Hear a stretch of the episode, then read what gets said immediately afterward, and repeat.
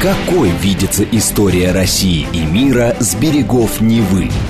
Авторская программа петербургского историка Сергея Виватенко «Виват. История». Самые яркие и самые загадочные страницы прошлого, судьбы людей и империй, великие достижения и потрясения от древних времен до современности. «Виват. История». Программа предназначена для лиц старше 16 лет. Добрый день. Вы слушаете радио «Говорит Москва». В эфире программы «Виват История». У микрофона Александра Ромашова. И в студии автор ведущей программы петербургский историк Сергей Виватенко. Добрый день, Сергей. Здравствуйте, Саша. Здравствуйте, дорогие друзья. Как всегда, в конце выпуска мы разыгрываем книгу от издательства «Витанова». А тема сегодняшней программы у нас из мировой истории – образование государства Израиль. Угу. Я правильно сформулировала? Абсолютно, Саша. 1948 год. Ну, про историю вообще Израиля мы говорить не будем. Да, мы расскажем только, что было последнее. Ну, немножко, может быть, еще намекнем, что было последние 30-40 лет перед этим. Ну, я бы хотела немножко понимать о том, что было и, скажем, примерно тысячу лет назад. Ну, давайте так. Евреи вынуждены были покинуть Ближний Восток после иудейских войн. Помните Леон Фанкер или Иосиф Флавий, ну, кто чего читал, да. А когда будущий император Тит в 60-е годы, да, осадил, взял Иерусалим и захватил все остальное. С этого момента такое история государства Израиль прекратила существование на какое-то время.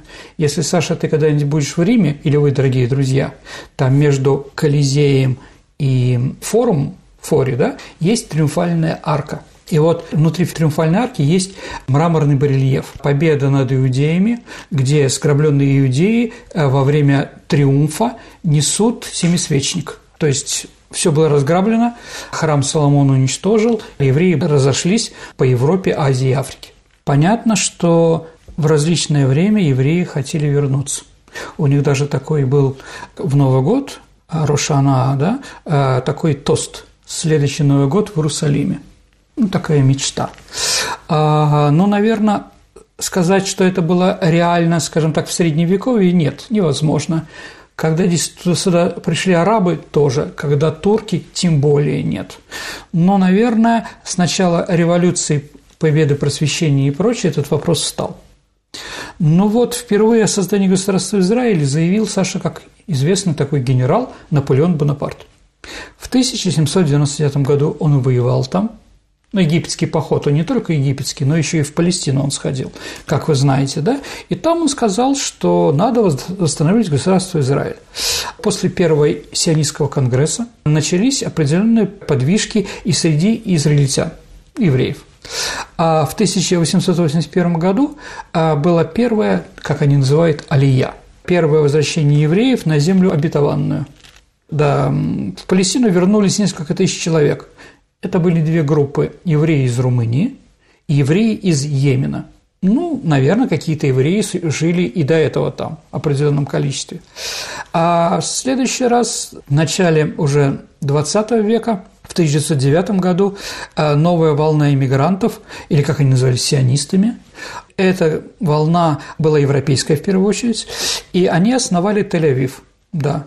И город Хайфа тоже стала достаточно еврейской – да, вообще Тель-Авив в первой половине 20 века – самый быстрорастущий город в мире. Ну, почему, понятно.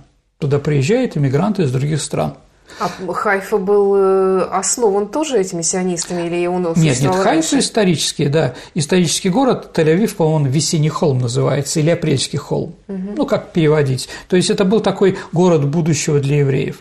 Но если мы вспомним, дорогие друзья, что очень много евреев, которые переселялись в Израиль в то время, они были не только сионистами, но они еще были социалистами.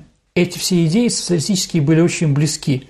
Новый дом, новое будущее, новый город, новые классовые отношения, кибуцы те же самые. Ну, я не буду никого оскорблять, это, конечно, вопрос более сложный, но типа колхозов. Так, где социалистическая идея очень превалировала. Так или иначе, перед Первой мировой войной а немецкий кайзер тоже поднимал вопросы, Вильгельм II, тоже поднимал вопросы по организации переселения евреев из Германии – первую очередь на Ближний Восток. Естественно, турецкий султан отказал кайзеру, зачем ему нужны были эти проблемы. Потом кайзер вел переговоры уже с англичанами, а, чтобы немецкие евреи переселились в Уганду. Уганда, вот, и там Чемберлен старший, да, английский политик такой, да, они переговаривались и считали, что лучшее место для евреев – это Уганда – ну, видимо, потому что там есть муха ЦЦ, я не знаю почему. Ну, как бы понятно, что в Уганду ездить это не очень интересно. 9 а ноября 17 года, то есть через два дня после Октябрьской революции, э, английским правительством была принята декларация лорда Бальфора, Палестина евреям она называлась, а вот, в котором говорилось, что евреи должны жить в Палестине. А лидер евреев в то время Хайм Вейсман – будущий первый президент Израиля, а он приехал в Лондон, приехал на Даунинг-стрит, но заседание его не пригласили. То есть решения будущего евреев решались без него, он ждал за дверью. Для чего англичане неожиданно так вот полюбили евреев? Но они с ними достаточно спокойно относились. Там не было таких жутких антисемитских вещей, погромов, как это было, ну, скажем так, характерно для Польши, Германии, Франции. Молдавии. Ну, Молдавия тоже наша территория была, да, конечно. А, вот. Англичанам нужен был союзник, способный обеспечить надежность морских путей в Индию, Саша. Лучше, чем иметь какие-то посты, порты а, на территории Ближнего Востока, чем Тель-Авив, Хайфа там, да, и другие, найти было сложно. Поэтому они как бы заигрывали. А после окончания Первой мировой войны Англия получила мандат на Палестину. То есть это была полуколония – она и ей руководила. Ну, как и руководила? Политика «разделяй и властвуй». Документооборот в Палестине, еще раз, Палестину евреям, да? А документооборот был или на арабском языке, или на английском. На еврейском запрещалось. А поэтому у евреев были большие проблемы. А, ну вот, давайте так, в 1928 году появился новый еврейский проект. Саша, где? В Советском Союзе, На Дальнем Востоке. Конечно. Лучше иметь дальнюю родню на Ближнем Востоке, а? чем близкую на, на Дальнем. Дальнем. Была такая Интересно, да, я не, я не помню такую, да, но вполне возможно она была, да. Кстати, а как переводится Биробиджан? Ну, просто он находится между двумя реками Бира и Биджаном. Разговор о том, что это что-то на еврейском, сионистские какие-то тайные знаки, это не так. Ну, в общем, была еврейская автономная область, и 75, Саша, еврейских семей – из Палестины, куда они недавно приехали, да, поехали едем мы, друзья, в дальние края, станем новоселами и ты, и я, да, на Дальний Восток. А англичане перед Второй мировой войны ввели запрет на иммиграцию евреев в Палестину, что закончилось, как известно, катастрофой, Холокостом. Ну, евреи пытались, у нас была передача про Холокост, если вы помните, дорогие друзья, напомню, на кораблях, на Кубу, куда-то еще приезжали, им сказали нет и возвращали обратно в Германию. А Советский Союз тоже зорко смотрел на то, что происходит на Ближнем Востоке. И первые советские спецы прибыли в Палестину сразу после Октябрьской революции. В 1920 году по личному указанию Феликса Дзержинского – руководителем ВЧК, первые еврейские силы самообороны Израиль Шойхет создал резидент ЧК на Ближнем Востоке по фамилии Лукачер, да, оперативный псевдоним Хозера. А вот, что же мы имеем к 1948 году из того, что было там, на Ближнем Востоке? Ну, самый промышленный город был Хайфа. Там находился крупный морской порт, железная дорога, которая была в центре сообщений по Ближнему Востоку. И самое главное, Саша, центр по очистке нефти. Население Хайфы к 1941 году было 70 тысяч человек, а, но каждый третий был арабом. А в Хайфе также был основан университет Технион, ну, технический институт, да, как бы технологический, я бы назвал его так. Да, он был основан в 1912 году. А язык университета, Саша, был, как думаешь, какой? Немецкий, Саша. Немецкий. Немецкий, да. Но после, конечно, войны они перешли на иврит. Ну, иврит тоже такой язык, который был восстановлен, насколько да, я Саша, понимаю. абсолютно верно. Он древний. Прошлого. Да, он древний, и Бен Игуда, человек, это бывший народоволец, террорист наш, который уехал в Израиль и стал сионистом, а он как раз разработал эту идею, то, что нам не нужно идиш, нам не нужны сефардские языки, малишские, Нужен потому язык, что... который бы объединял людей. Конечно, наверное. конечно, вот. И они придумали, давайте все с, с нуля начнем это изучать и придумывать. Да, и проект оказался очень хороший. Очень хороший. В Иерусалиме в 1948 году проживало 100 тысяч евреев и около 30 тысяч арабов. Но никогда с 1800 года, когда была организована ну, такая должность мэра, он как-то по-другому там называется, да? Ну, в общем, хакимат какой-то такой, да? А вот мэра, да, всегда были арабы. Притом только из двух семей. Это, по-моему, семья называлась Айхусильни, а вторая – Нашашиби. Ну, так или иначе, да, э, власть там принадлежала тоже арабам. Евреи начинают организовываться разные военные полутеррористические, полуподпольные организации, которые начинают бороться за независимость. В 1923 году появилась так называемая организация «Бейтар», которая занялась военной подготовкой бойцов для еврейских отрядов в Палестине, а, вот, а также для защиты еврейских общин от арабских банд погромщиков, которые, естественно, были. Давайте так, в Израиле мне объяснили, что Бейтар так называется одна из крепостей, типа Масад, же тоже крепость. Но я в источниках прочитал, что это аббревиатура еврейских слов «Брит Трумпельдорф», «Союз Трумпельдорфа».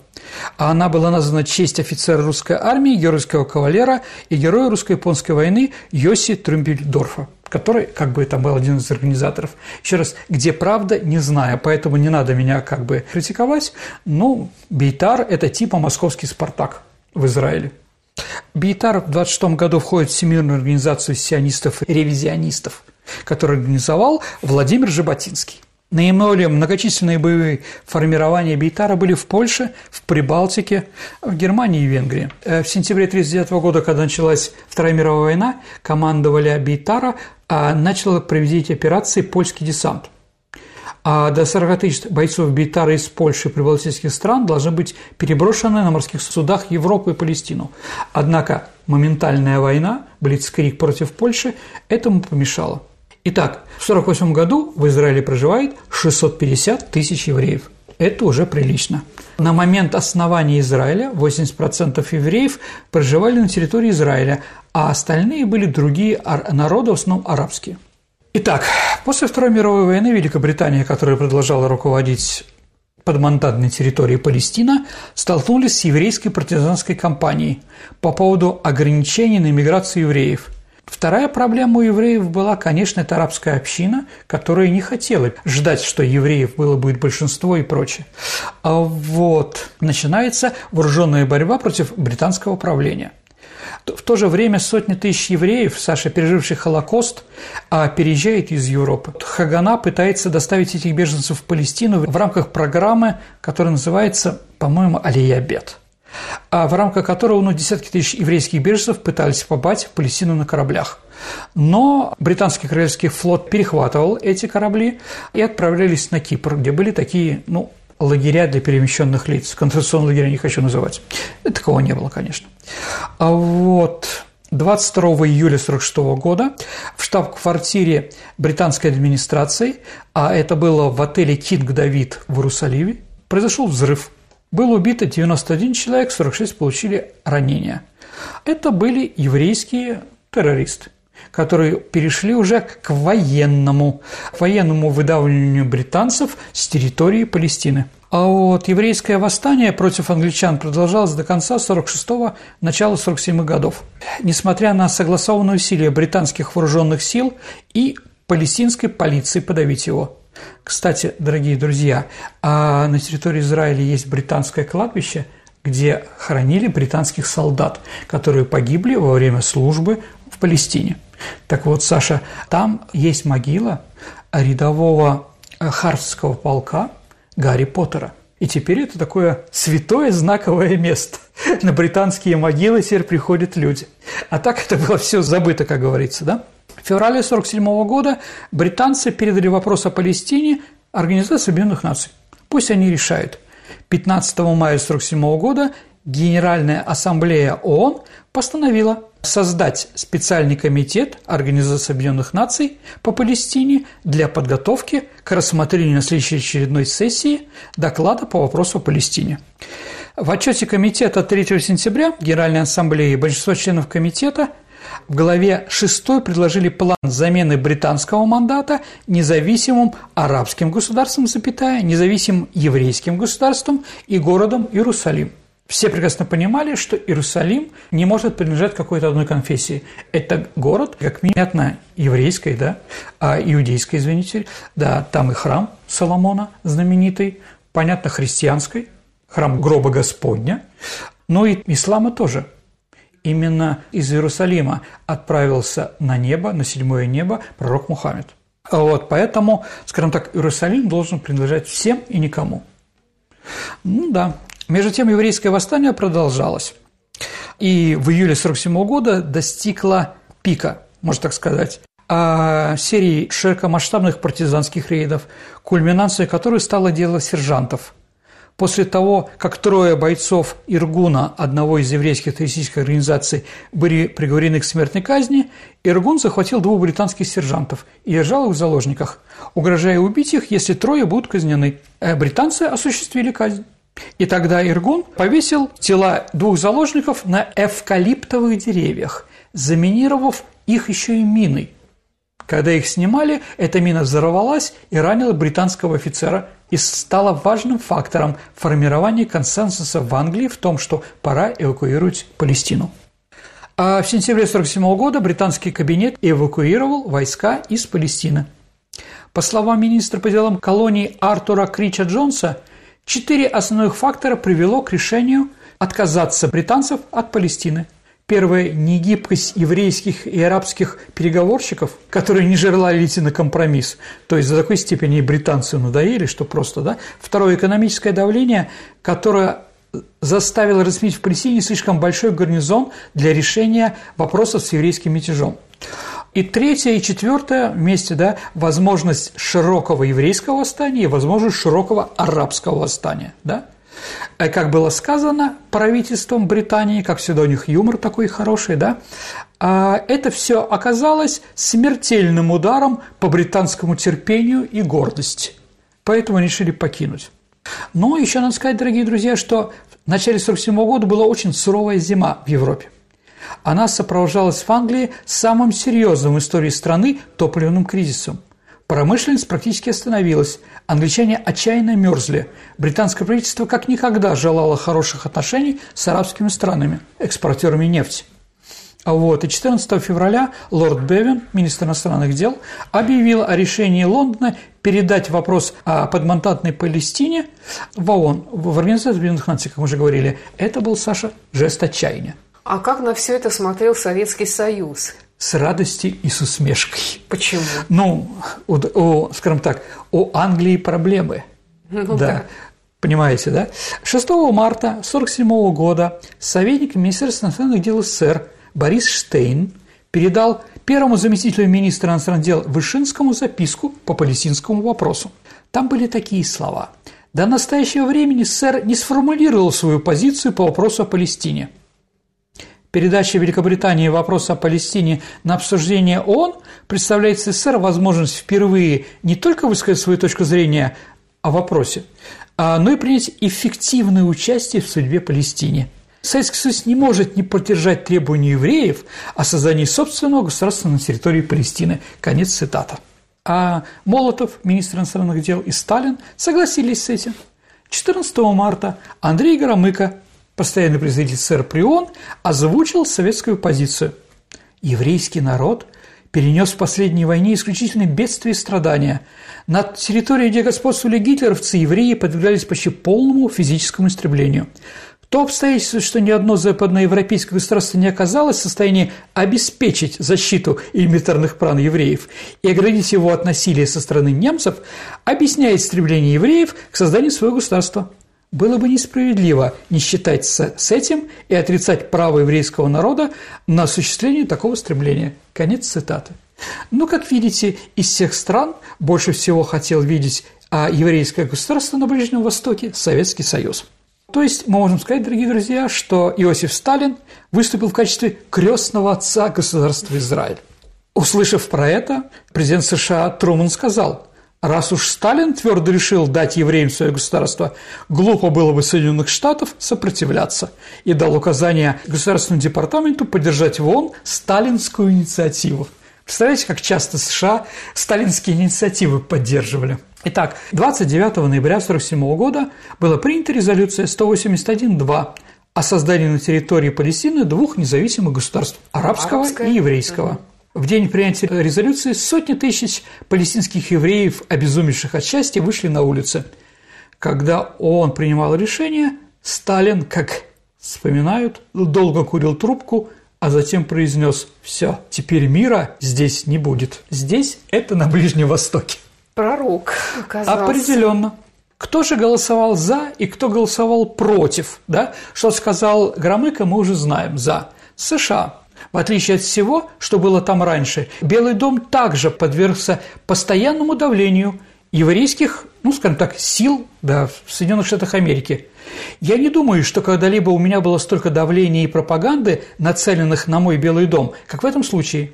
Настойчивых нескольких крайних сионистских лидеров, движимых политическими мотивами и участвующих в политических угрозах, обеспокоило и раздражало меня. Конец цитаты. И США поэтому проголосовали «за». Индия голосовала против.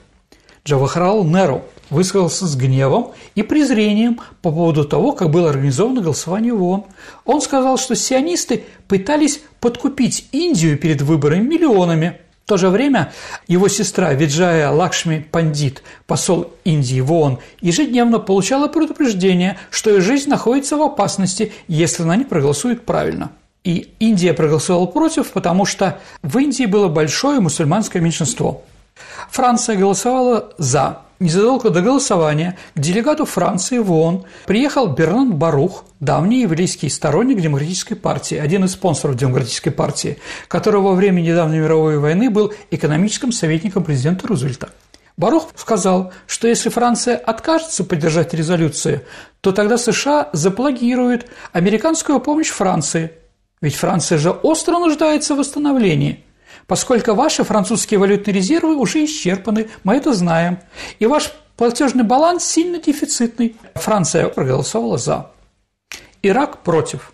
Премьер-министр Ирака Нури Алиса Саид сказал, «Мы разобьем страну из нашего Израиль, из нашего оружия уничтожим все места, в которых евреи ищут убежище».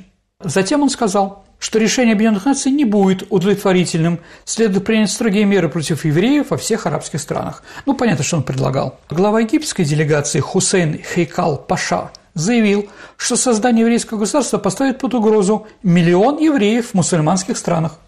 Ну, понятно, да? Типа заложники.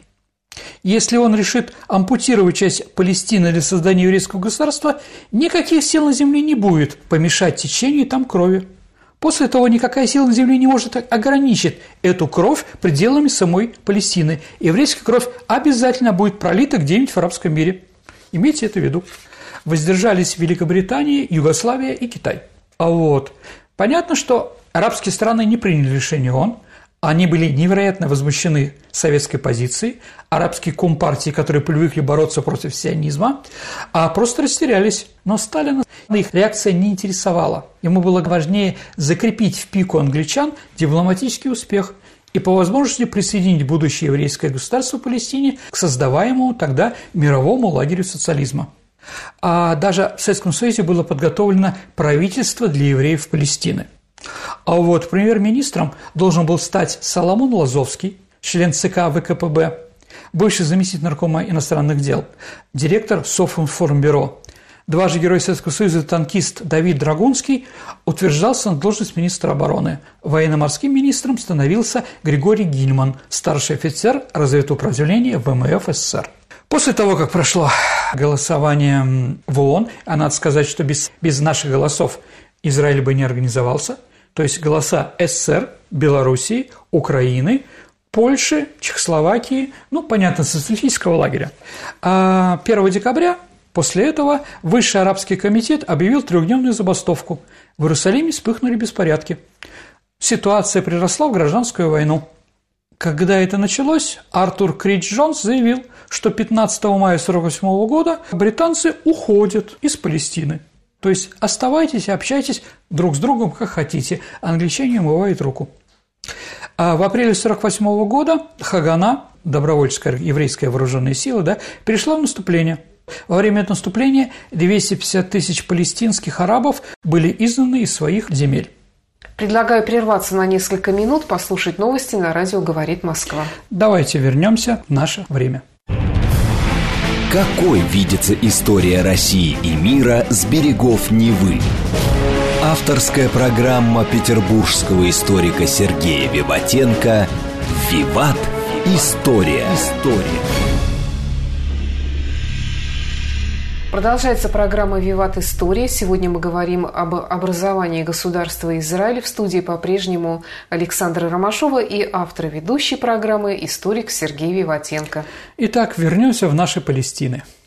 По мере даты провозглашения еврейско-арабского государства вокруг Палестины дела накалились не на шутку. Западные политики наперебой советовали палестинским евреям не спешить с провозглашением собственного государства. Американский ГСТ предупредил еврейских лидеров, что если на еврейское государство нападут арабские армии, США не окажут никакой помощи. Москва же, наоборот, советовала провозгласить еврейское государство, как только последний английский солдат покинет Палестину. Арабские страны не желали появления ни еврейского государства, ни палестинского, потому что Иордания и Египет, ну и Сирия собирались поделить Палестину между собой. А в феврале 1947 года на этой территории проживало 1 миллион 91 тысяча арабов, 146 тысяч христиан и 614 тысяч евреев. Генеральный секретарь Лиги арабских государств сообщил, что начнется война, и эта война будет на уничтожение, понятно кого, и грандиозная резня. Палестинским арабам было приказано временно покинуть свои дома, чтобы случайно не попасть под огонь наступающих арабских армий. В Москве считали, что не пожелавшие остаться в Израиле арабы должны обосноваться в соседних странах. Было и другое мнение Саша. Его озвучил постоянный представитель Украины в ООН Дмитрий Мануильский. Он предложил переселить палестинцев-арабов, беженцев, в Советскую Среднюю Азию – и создать там арабскую союзную республику. А вот, или автономную область. Оригинальная идея. Да, согласен. Тем более, что ну, а опыт массовых переселений народов в Среднюю Азию у нас уже имелся. Ну, Извините да. за такую глупую шутку. Да. 14 а, мая 1948 года, за день до истечения британского мандата, глава еврейского агентства Давид Бенгурион объявил о создании еврейского государства Эрец Израиль которое будет называться государством Израиль. Единственное упоминание в тексте декларации границ нового государства – это использован термин «Эрец Израиль» – «земля Израиля». То есть, еще раз, ни арабы, ни евреи не, не были согласны с той разметкой территорий, которую сделала Организация Объединенных Наций. А в чем там различия были в ну, взглядах одни, на Одни говорят, что это наша исконная земля, говорит, нет, ну, наша. Да, но там смотрели по большинству населения, где живет. Угу. Но евреи, как бы говорят, у нас шире границы, чем вот вы нам предлагаете. Первым государство Израиля 18 марта признал Советский Союз. По случаю приезда советских дипломатов Саша около двух тысяч человек собралось в здании одного из самых больших кинотеатров Тель-Авива «Эстер».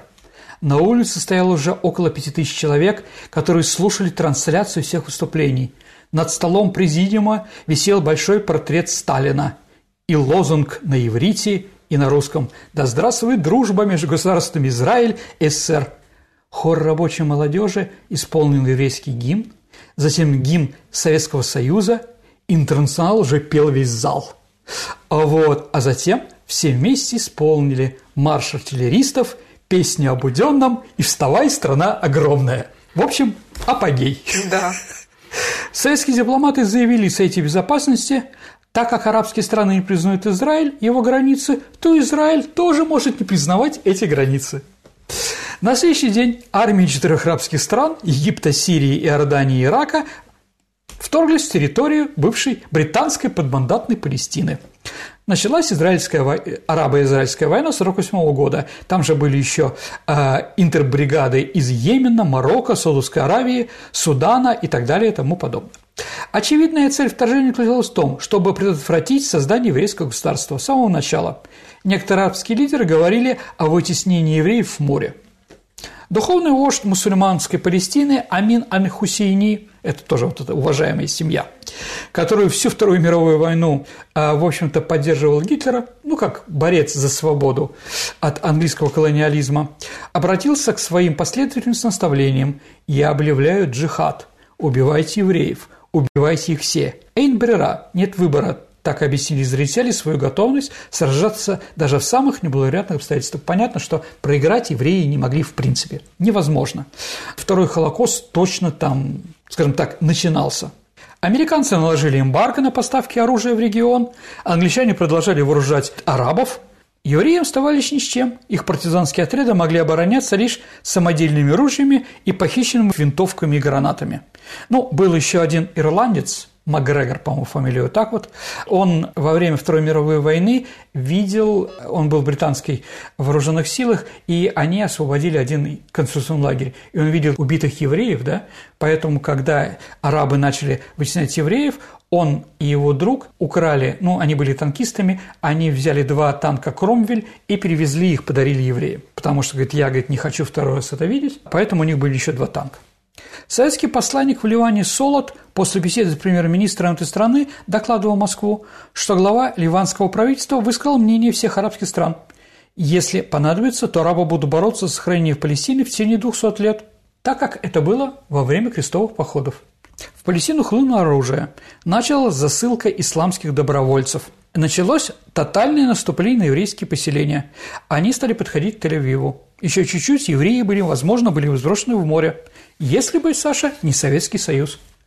Был создан Комитет информации при Совете министров СССР, куда вошли службы внешней разведки, Министерство госбезопасности, Главное разведывательное управление Генерального штаба СССР.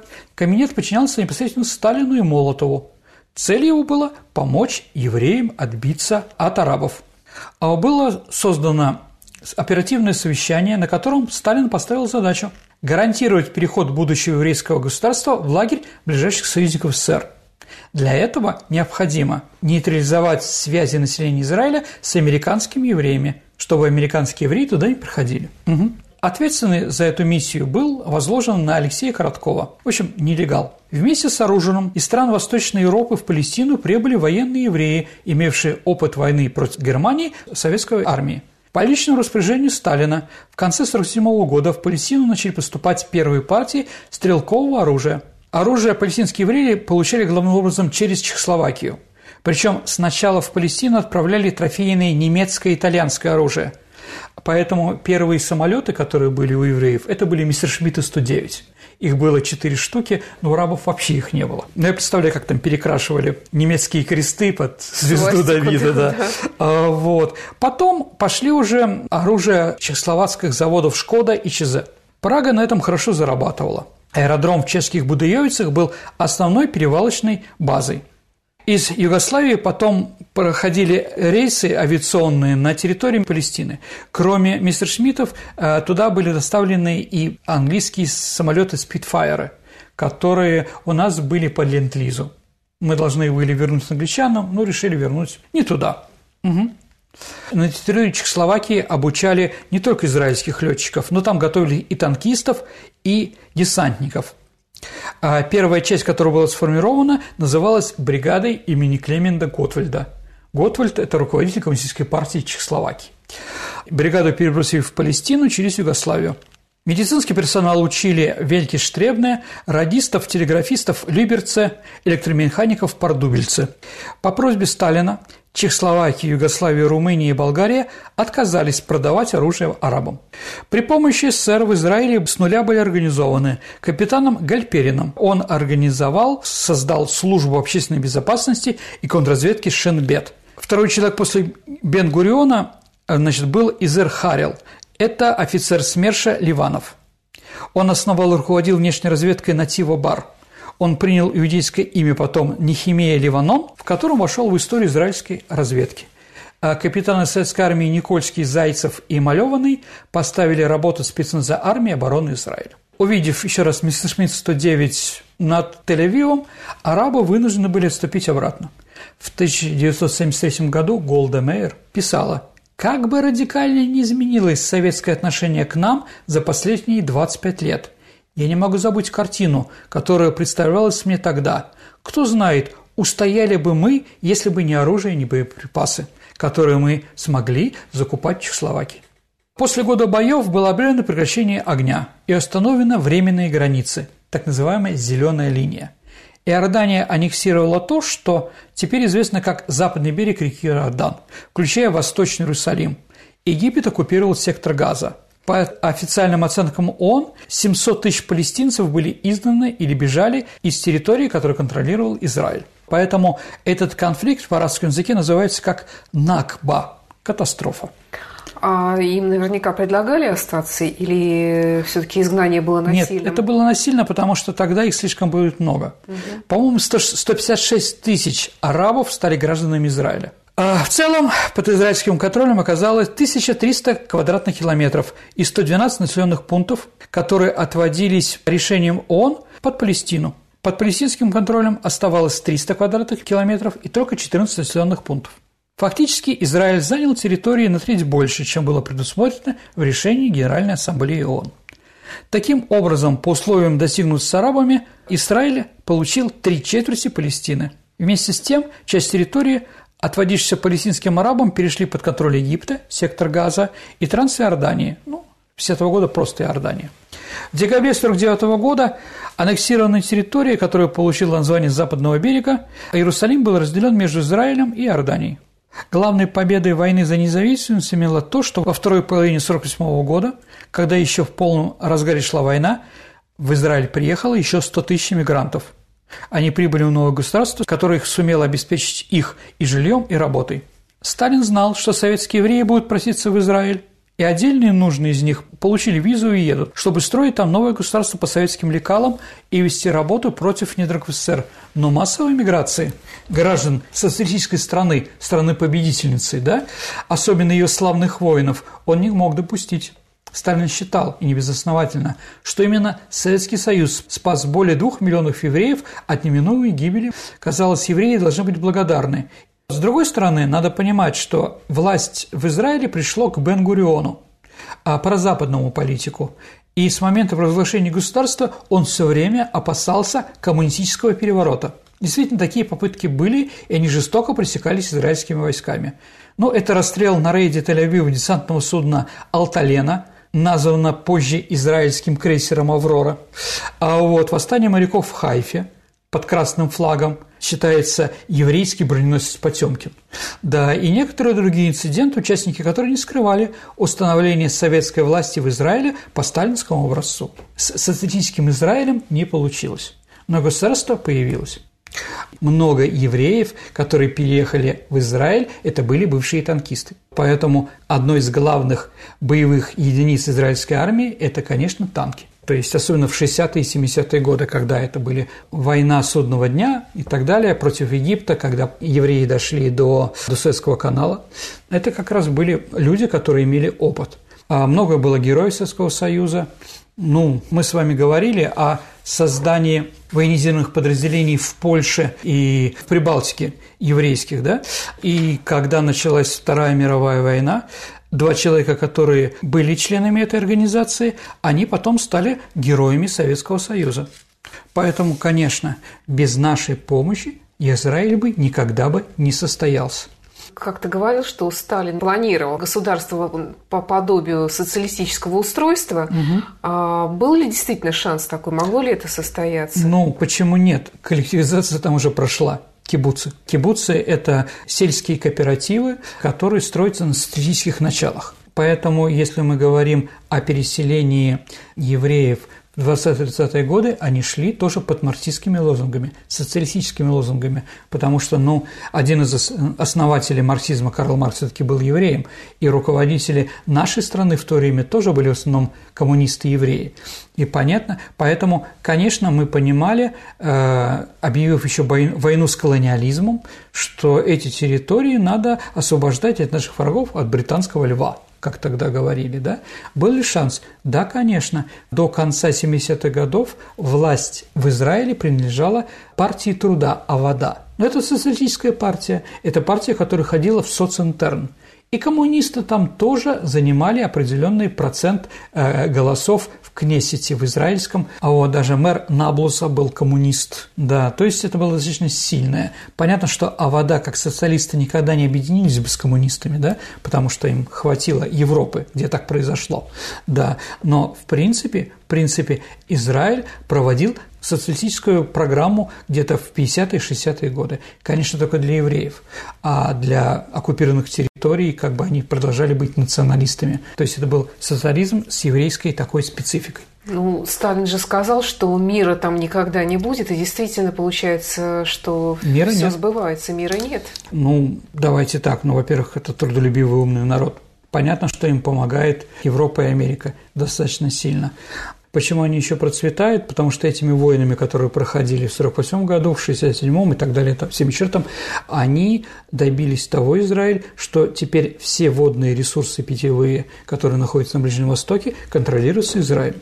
Это очень серьезно. Поэтому, если вы будете в Израиле, там везде апельсины, мандарины, а если вы переедете через демаркационную линию и приедете в Палестину, в Иорданию, в другом месте, там в основном земли те же самые, но там ничего практически не растет. Как это водные ресурсы же они по границе не распределяются? Нет, они просто этими войнами, еще раз, за что воюем, как говорится, да, за пустыню Негов спасибо не надо. Те, кто контролирует озера и родники и реки на Ближнем Востоке, контролируют эту страну. Поэтому водные все потоки, да, еще раз, Израиль отвоевал все это, и теперь эта вода течет в определенном направлении. Но это как вот ситуация с Северо-Крымским каналом. Ну, она немножко скажем так, в виде трагедии, в виде фарса, да, происходит. Но, с другой стороны, то же самое, да, мы у вас воду перекроем, ты живите как хотите, да, но мы же там типа братья и так далее. На Ближнем Востоке такая же ситуация.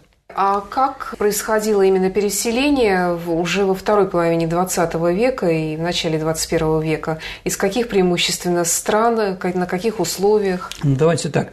То большое количество, которое могло дать еврейского населения, скажем так, Европа, это закончилось где-то в начале 50-х, 60-х годов. Из Европы переезжать в Израиль – это терять немножко в экономическом статусе. Понимаете, да? Люди могут быть победнее. Это вот интересно было из социалистических стран или из Советского Союза. Но в конце 60-х годов э, в Польше, можно сказать, так был окончательно решен еврейский вопрос – ну, не уничтожением, но, скажем так, э, сделали так, что последние, кто остался после Холокоста э, евреев, которые жили там, да, или были даже членами ЦК ПОРП, Польской объединенной рабочей партии, они были вынуждены уехать в Израиль. Вот. Нет, евреи сейчас там живут, и некоторые даже возвращаются. Но, скажем так, такое большое количество, как это было после войны, и такое влияние, которое оказывало, оказывали евреи на польскую жизнь, да, польскую культуру и так далее, конечно, после этого перестало быть. А, вот. Советского Союза началось активное перемещение в конце 60-х годов, в начале 70-х. То есть евреи начали уезжать, а после начала перестройки уже пошел большой поток. Да, поэтому в основном он шел из ну, скажем так, из нынешней Украины, и нынешней Белоруссии, и нынешней Молдавии, и Грузии. Да, ну и из России тоже. Наверное, те, кто хотел уехать, они уже все уехали, в принципе, да. А Израиль еще, скажем так, помог, там была такая операция «Моисей», по которому а, африканские евреи-малиши, они проживают в Эфиопии, а, вот, они были переселены из Эфиопии да, в Израиль. Практически, да, все еврейское население, которое можно было из Северной Африки, тоже уехало. Ну, есть еще там некоторая община а, на острове Джерба в Тунисе, да, но они достаточно маленькие. Ну и, скажем так, арабские страны держат их в виде качества такого там, ну, для провокации определенных, да.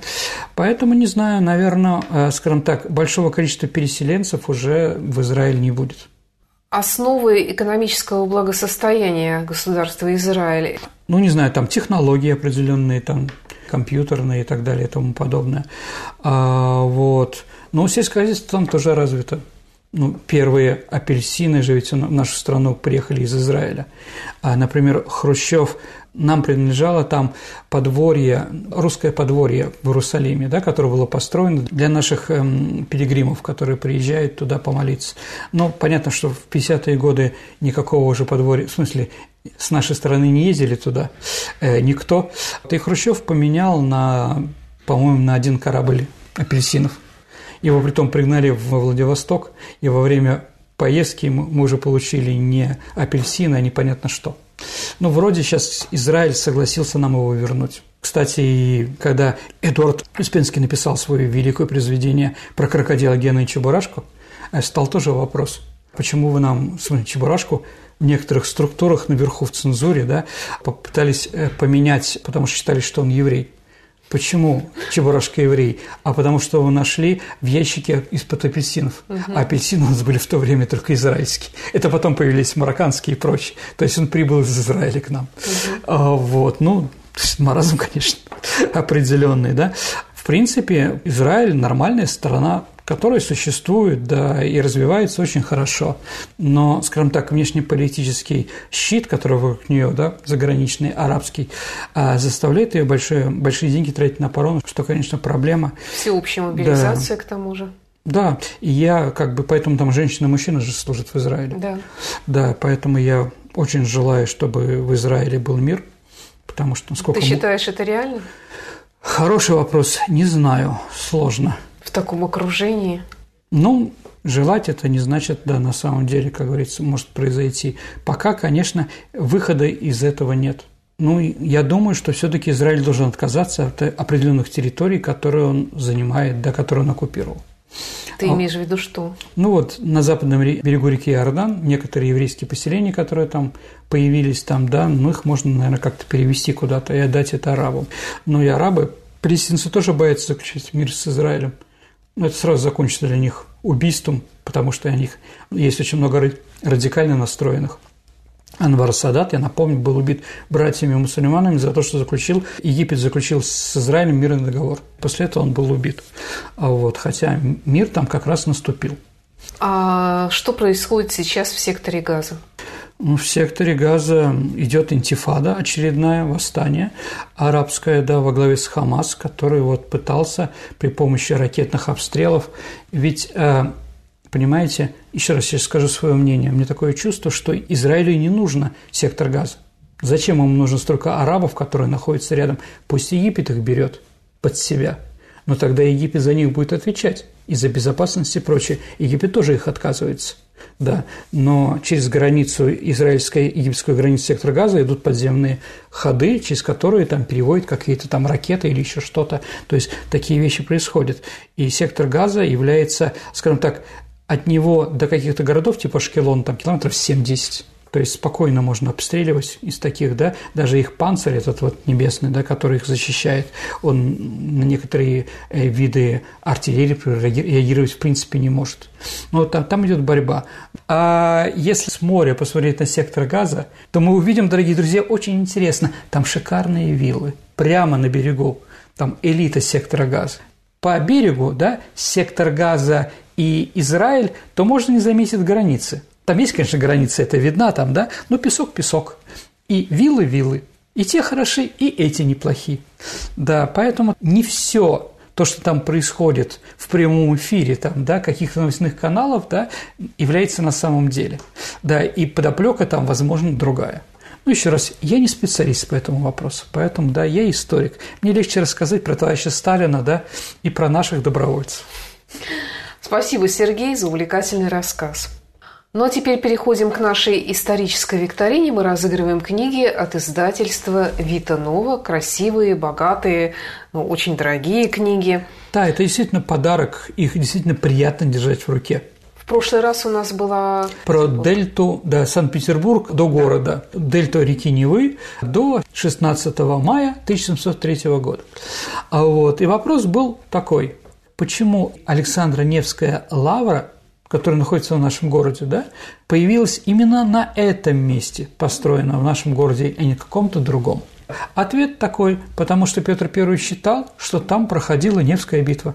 Там река Монастырка или Черная речка, ну, по-разному ее называют, Монастырка, да, и считается, что именно в падении реки э, Монастырки произошло это столкновение в 1240 году. Ну, историки считают, что это произошло выше по течению, где река Ижора впадает. Но а Александра Невская лавра как была, так и осталась на этом месте. И там захоронен, кстати, наш святой Александр Невский. В этом году ему 800 лет со дня рождения, и мы, дорогие друзья, обязательно сделаем передачу, связанную с Александром Невским или его деяниями. Угу. У нас есть победитель. Первым прислал правильный ответ Никита Титовец. Поздравляю с прекрасной книгой. А вы, дорогие друзья, тоже пытайтесь. Да, я думаю, что вам тоже повезет. Ну а теперь новый вопрос. Да. Итак, по-моему, вопрос очень простой, Саша. А создатель современного израильского государства Бен Гурион в 1952 году предложил этому человеку стать новым президентом Израиля – но он отказался от этого поста. Кто он? Как его зовут? Ваши ответы отправляйте на наш электронный адрес радио Виват собака mail.ru либо оставляйте в сообществе ВКонтакте в личном сообщении Сергею Виватенко или мне, Александре Ромашовой. Ну а на сегодня все. Спасибо и до встречи в эфире. До свидания, дорогие друзья. До новых встреч в эфире. Берегите себя.